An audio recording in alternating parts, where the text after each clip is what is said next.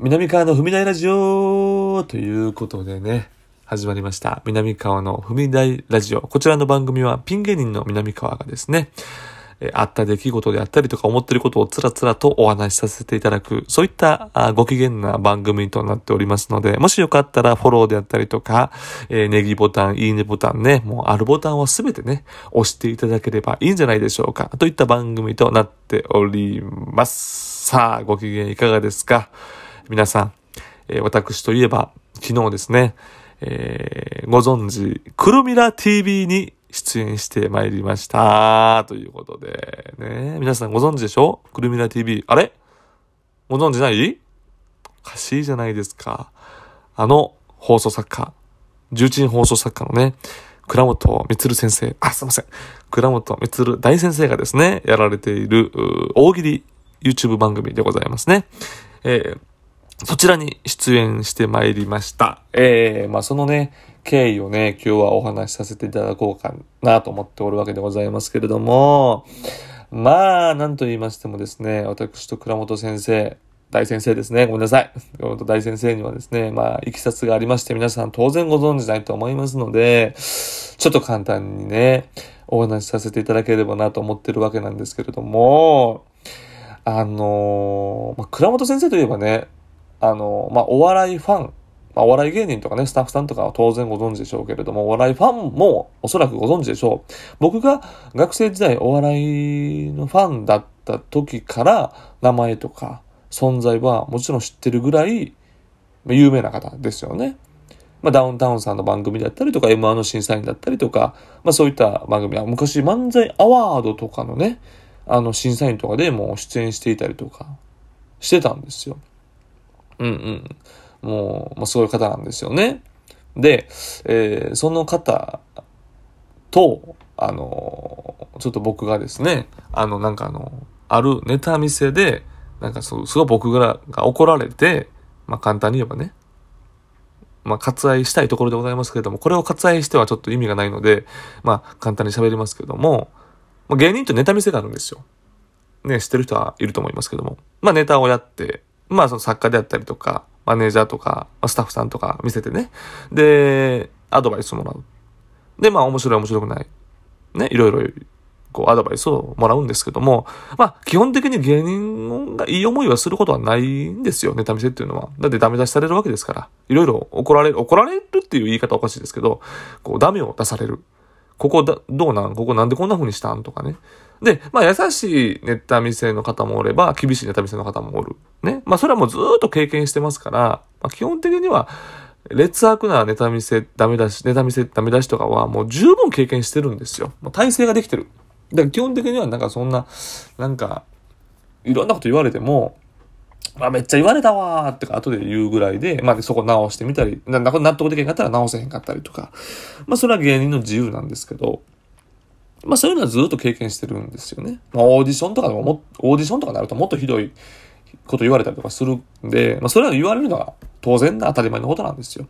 で、5年ぐらい前に松竹芸能に、あの、その倉本先生がネタ見せに来るという回があって、これってあんまりなかったことなんですよ。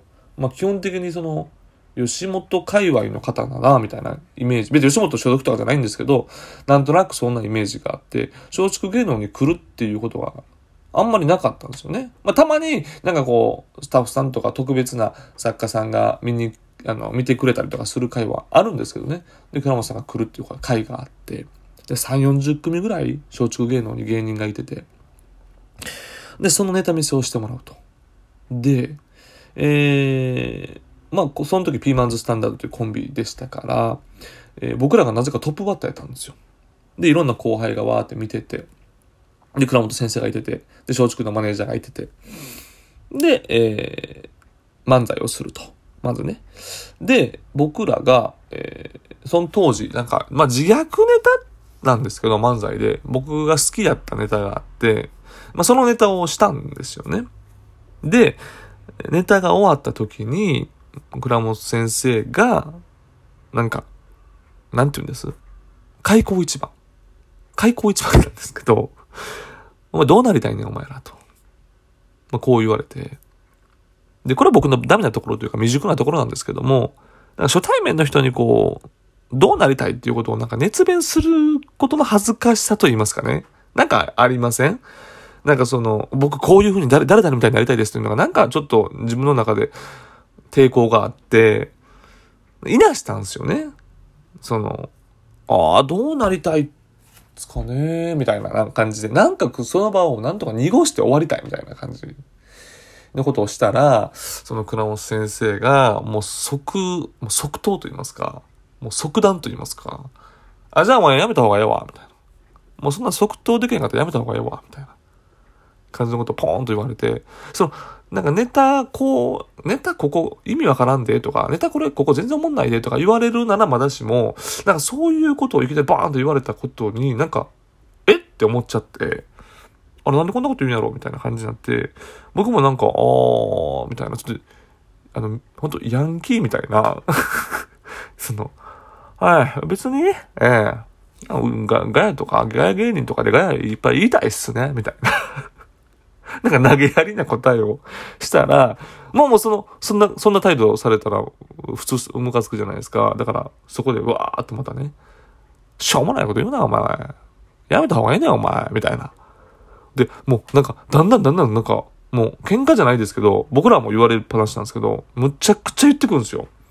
なんでこんなこと言われなあかんねんみたいになってきて、僕。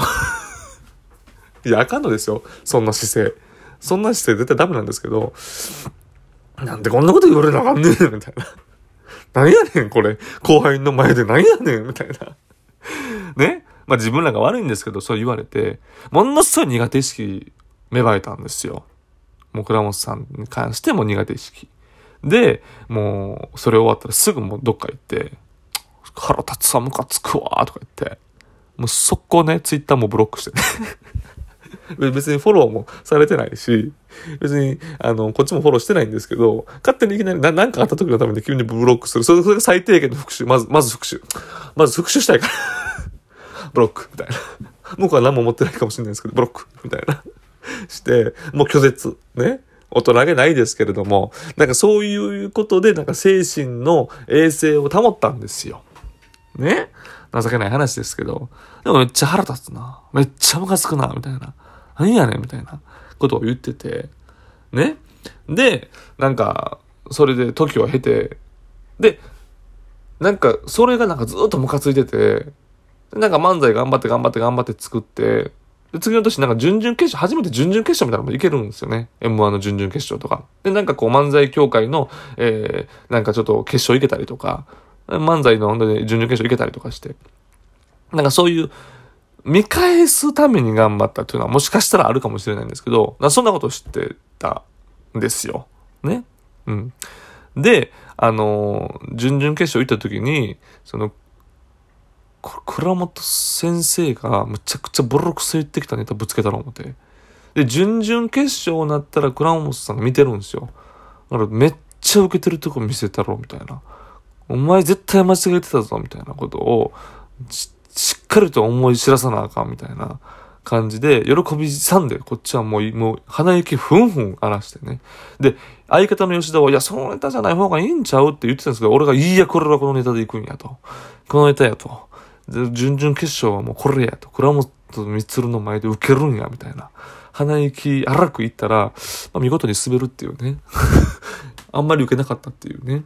まあ、あれは会場が良くなかったんじゃないかなとは思ってるんですけど。会場の空気が 会場の大きさがなんかあんまり良くなかったんじゃないかなとか、僕自分で、まあそういうね、ことにしてますけど、うん、まあそれ置いといて、まあそういうことがあって。でも僕もね、あの年齢的にも、なんかもう30半ばでね、なんかもうその復習リストみたいなね、や、作ってる場合じゃないと。ね。あいつ見返したりとか、こいつ見返したりとか、あいつムカつくとか、そんなこと言ってる場合じゃないと。ね。恥ずかしいと。こ、子供もおると。自分を見返すとね。自分を見返すとですよ。何を言ってんだ俺はっていうことがあって、そういう自分の中で、まあ、倉本先生だけじゃないね、いろんな復習リストを削除していこうっていう月間があったんですよ。キャンペーンというか。ね。で、その中で、倉本光さんはもうね、トップやったんですよ。復習リストの。僕はラジオで何を言っているのかっていう話なんですけど、まあ、あのー、トップやったんで、でもその、ただ消すのはね、け消さなあかんのよ消さなあかんのよ消さなあかんねんけど、ただ消すのはどうなのかと。いかがなものなのかと。ね。思って、なんか自分の中で留飲を下げたいと。一人でね、倉本さん関係ない一人で自分の中の感情が渦巻いててね、これはなんかいじりたい。良くない感情なんですけど、いじって終わらし終わりたいみたいな感じで、うちのガヤがすいませんっていう番組で、いつも僕勝手にモノマネ、誰かのモノマネしてるんですよ。高松奈々さんとか、ね、あの、なんだね、シャ乱Qのたいせいさんとか、ね、いろんなモノマネしてるんですけど、いつもこう、なんか、ひな壇で、ようわからん格好で座ってたら、その後藤さんがね、まあ、そのオンエアされるされない別として、必ず振ってくれるんですよ、優しいから。あ、あ、誰ですかあなたみたいな。振ってくれるんですよ。で、その時に、あ、高松さんのですとか、ね。あ、あ、シャ乱Qのたいせいですとかね。まあ、いろいろやるわけなんですけど、その時に、その、ゲストがサンドイッチマンさんで、で、ゲスト、あの、誰ですか？あなたって言ったら、あ、倉本光ですって言ったら、めっちゃ受けたんですよ。めっちゃ受けたんですよ。だから、倉本さんみたいな。まあ、芸人やからってのもあって。で、あの、YouTube 番組出てやー、ことみたいな。ノーギャラやれみたいな。それそんな感じで、なんとか、こうなんか、うわーって受けて、自分の中で、なんか、留飲が下がって、ああ、もうこれでいいか、みたいな。ね？これでいいかって思ってたら、どうやらそれを倉本さんが見てたみたいで 見てるってことは想定してなくて なんでやねんって話なんですけど、それでね、あの、オファー来たんですよ。YouTube 番組のオファー。これ断るわけにいかんじゃないですか。ね？だから行ってきました。ね？続きは、また後半お話したいと思います。えー、続きはまた